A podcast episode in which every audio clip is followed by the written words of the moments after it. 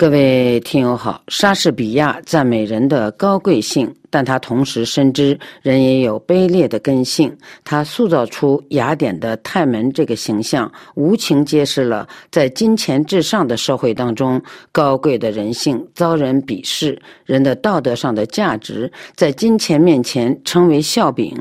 社会风气崇尚的是虚荣、浮夸，友谊被贪婪玷污。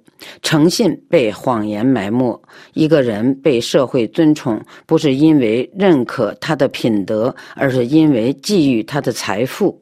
当财富的主人金银散尽，则立即被社会抛弃。在今天的欧洲思想文化长廊节目时间，旅法中国学者赵月胜介绍英国宪政制度的故乡——莎士比亚的社会戏剧《雅典的泰门》上集。赵先生您好，您好。从批判社会的角度看，雅典的泰门一句非常有代表性。是的，这部戏啊有点特殊。莎翁的戏呢，大多都有复杂的情节、剧情曲折，在这种曲折中呢，一步一步地揭示出戏剧的主题。但是雅典的泰门这部戏啊，几乎没有复杂的戏剧线索。剧情简单，但是力道十足，可以说在批判社会弊端上是毫不留情。这反映莎士比亚嫉恶如仇的品质。这部戏剧情节虽然简单，但是台词呢，真可谓字字珠玑。戏一开场，上台的一位商人就给一位贵人定了性，一位举世无双的人，他的生活的目的好像就是继续不断的行善。永不厌倦，像他这样的人真是难得。这位贵人呢，说的就是雅典城中的一位大富之人泰门。据说他因为乐施好善的性格呢，是雅典城中各种不同地位、不同性情的人，无论是轻浮油滑还是严肃庄重，都愿意为泰门大爷效劳服役。他的巨大的财产。再加上他善良和蔼的天性，征服了各种不同的人，使他们呢乐意向他书诚致敬。当时呢，泰门是家境富足，而且他把帮助那些财务上遇到困难的人呢，当做一件乐事，又极喜欢在家中大宴宾客，毫不在意钱财的流失，是雅典城中人们公认的被命运女神眷顾的人。在旁观者看来，那些不久前还是和他同样地位的人，还有一些本来胜过他的人，现在都跟在他背后亦步亦趋。他的接待室里是挤满了关心他的起居的人，他的耳中呢充满了一片有如像神祷告那样的低语，连他的马灯也被奉为神圣。他们从他那里呼吸到自由的空气。这些围在他身边的人，怕没有一个真正的朋友吧？都是趋炎附势之人。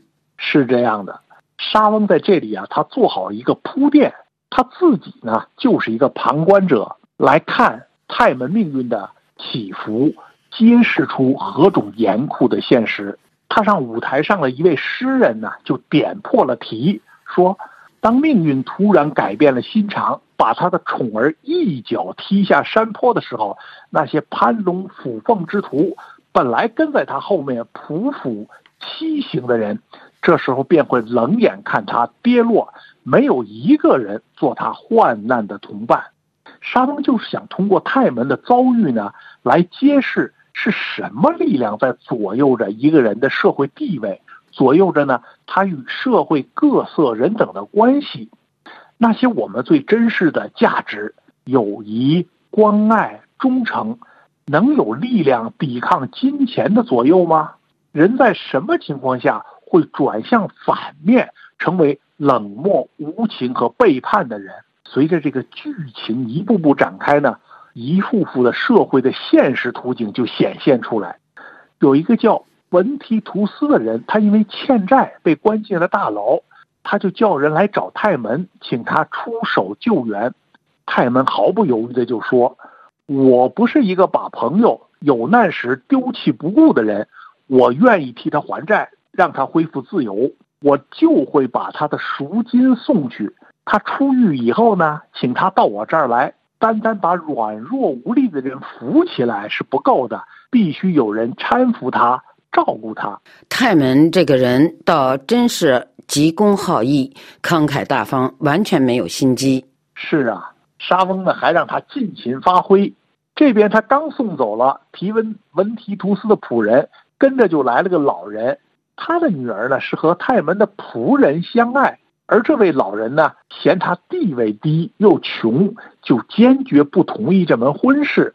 他让泰门呢来阻止这对青年人相爱，可是泰门却说：“我来替我的仆人付全部的陪嫁费，你女儿应该有多少陪嫁，我是全数出。”以成人之好。那么，一位在泰门家混吃混喝的小贵族就说呀：“说泰门的恩惠是随时随地向人倾注的，财神不过是他的管家，谁替他做了一件事儿，他总要给他价值七倍的酬劳。”谁送给他一点儿东西，他的打理总要超过筹左的极限。可是呢，有一位熟悉泰门的哲学家，却用冷嘲热讽来提醒泰门。他说：“我永远不会谄媚你。多少人在吃泰门，他却看不见。我倒看见这些人把他们的肉放在一个人的血里蘸着吃，我心里难过。可发了疯的泰门却还在那里殷勤劝客。”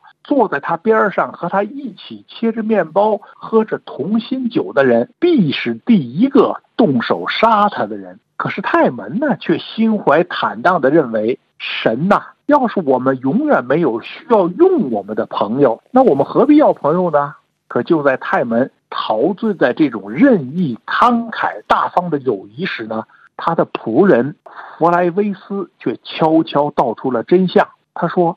这么下去怎么得了呢？他命令我们预备这个，预备那个，把贵重的礼物拿去送人。可他的钱箱里啊，早已空的一文不剩。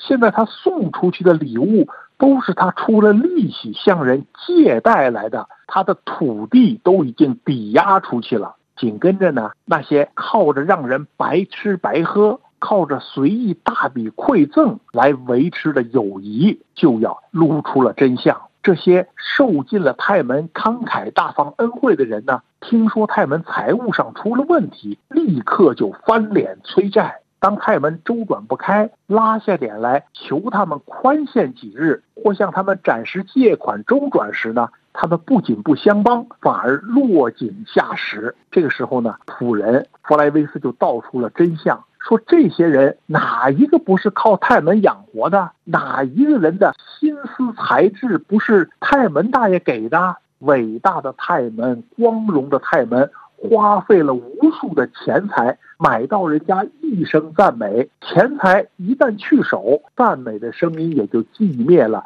九十得来的朋友，等到酒尽樽空，转眼成为路人。这个仆人不仅忠心，而且是个明白人。确实是他早就看透了泰门的这群朋友啊，不过都是些追逐金钱的势利小人。他多次提醒泰门，可是泰门糊涂到认为他的财务困难呢，正是考验朋友的机会。他说：“我现在的贫乏，倒不如说是个机会，可以借此来探视我的朋友。我有这么多朋友，我还怕穷吗？”可是残酷的现实就来了。泰门去求助的人，没有一个不是狼心狗肺，要么藏起来不见，要么哭穷，甚至有人装出一副正人君子的面目来教训泰门不知节俭。泰门的仆人就受够了这种冷脸屈辱，却无法为他的主人争得一丝喘息的机会，他就大骂道：“说你们这群恶病一样的朋友！”难道友谊就是这样轻浮善变？不到两天的功夫就换了样子。这些奴才胃肠里还有我们家主人赏给他吃的肉呢。但愿这些肉跟着他的良心一起变坏，成为毒药。那么受尽冷眼的泰门就终于明白过来了，他就决心呢来羞辱他的这些所谓朋友。他对外宣称，他要举行一次盛大的宴会。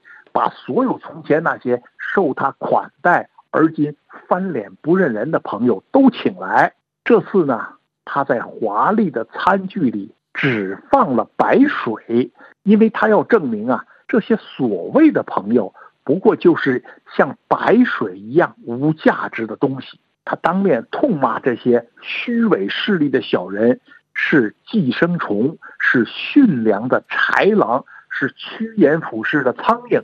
那么对这样的同类呢，他是耻与为伍啊！他对雅典人和对人的看法彻底改变，他下决心要回到树林荒野之中与野兽为伴，因为呢，在他看来，比起无情的人类来。野兽那是善良的多了。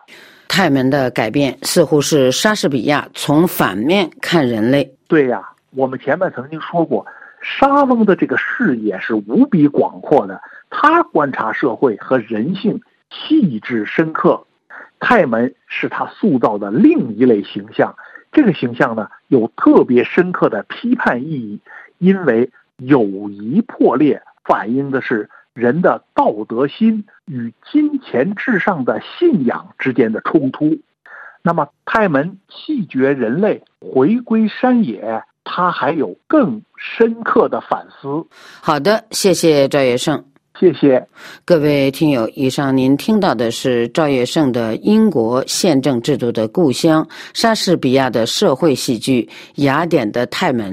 本次欧洲思想文化长廊节目由索菲主持，感谢苏丽娜的技术制作和各位的收听。下次欧洲思想文化长廊节目时间，我们再会。